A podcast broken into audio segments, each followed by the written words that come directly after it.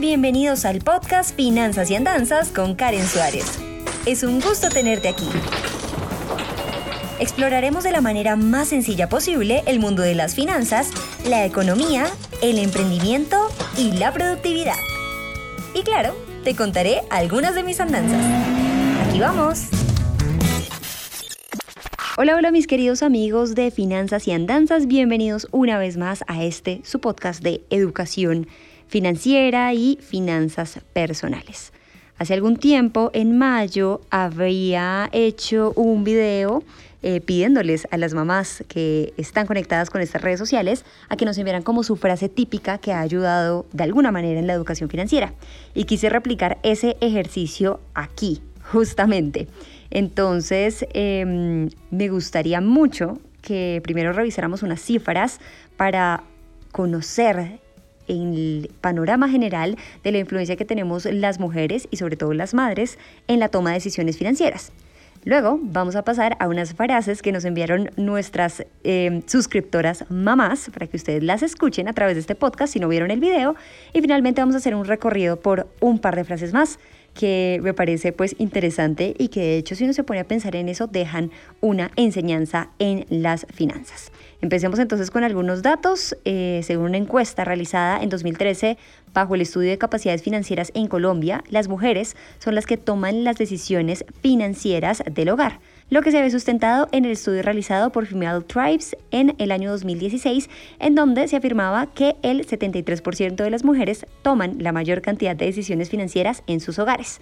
Asimismo, cuatro años más adelante, contextualizándonos más puntualmente en el 2020, la Fundación Capital y la Universidad del Pacífico determinaron a través de su investigación que la mayor influencia de educación financiera viene por parte de las mujeres lo cual aumenta su capacidad de ahorro y mejora significativamente las finanzas familiares. Es curioso porque tradicionalmente, digamos que las mujeres tendemos a tener esa carga de crianza y de hacer, eh, digamos, las labores del hogar, concepto que se ha transformado claramente con el tiempo y que esperamos que siga siendo así, pero justamente por ese rol pues tienen una influencia bastante alta en la toma de decisiones financieras de sus familias. Em, quiero ahora, a mitad de este podcast, que ustedes escuchen algunos de las frases más eh, relevantes de alguna manera, por, por así decirlo, de las mamás colombianas que nos han dicho alguna vez para cuidar nuestro bolsillo. Escuchamos. Karen, riñones, riñones, cuiden los pesitos que los millones se cuidan solos. Pues mijito, con esa plata que tiene ahorrada, cómprese algo para que pueda revender y haga más platica. Hola gente maravillosa, buen día, mi nombre es Diana Forero y hago parte de las mamás financieras. Mi frase es invierte en tu aprendizaje y no malgastes tu tiempo. Un beso. Si de verdad lo necesita, vaya al centro de una vuelta por esos almacenes que eso allá debe ser más barato. Bueno, mijito, no ponga todos los huevos en la misma canasta. Diversifique los ingresos. Y cuando le empiece a ir bien, acuérdese en las vacas gordas de las vacas flacas. Esas llegan entonces ahorre para esa vaca flaca. Bueno, yo quiero agradecer a todas las mamás financieras, usuarias de estas redes sociales que nos enviaron como esa em, frase típica. Me parece increíble que hayan participado en este ejercicio y si ustedes quieren conocer las caras de esas mamás, pueden ir al video que subí de especial del Día de las Madres en mayo a mi canal de YouTube. Ahora vemos algunas otras afirmaciones que me parecen interesantes, eh, que podamos profundizar un poco y reflexionar al respecto de nuestras madres. Si tú eres de Colombia y aún no has oído esta frase de tu mamá, prepárate porque pronto la vas a escuchar. La expresión cita, en la casa hay sopa. Esta frase hace alusión a esos instantes en los que estamos fuera del hogar y de repente nos antojamos de algo que vemos y queremos comprar. Por eso agradecemos públicamente a todas esas madres superhéroes que nos han salvado de gastar innecesariamente a ustedes gracias por una vez más cuidar de nuestro bolsillo. La siguiente afirmación reza, ¿cuánto es lo mínimo? Esto era lo que más oía de mi mamá al, ser pequeña, sobre todo cuando le acompañaba a hacer compras en el mercado. Aquí quisiera resaltar el hecho de que no se trata de meritar el trabajo de otros o quitarle valor al producto, sino de buscar el ahorro hasta donde sea permitido.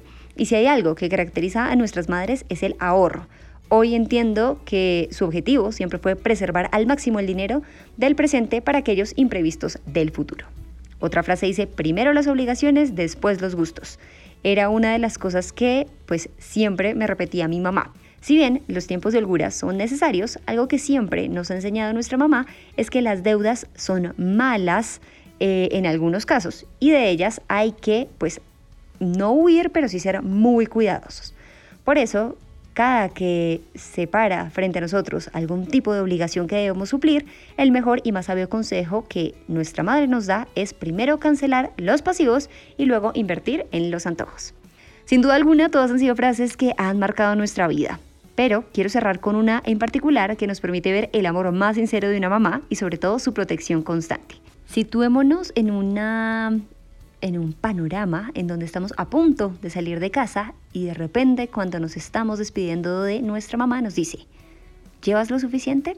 En esta corta y muy indispensable pregunta, ella nos estaba enseñando a que no solo deberíamos salir con lo que íbamos a gastar, sino tener un fondo de emergencias, un poquito de más, que nos salve ante cualquier imprevisto.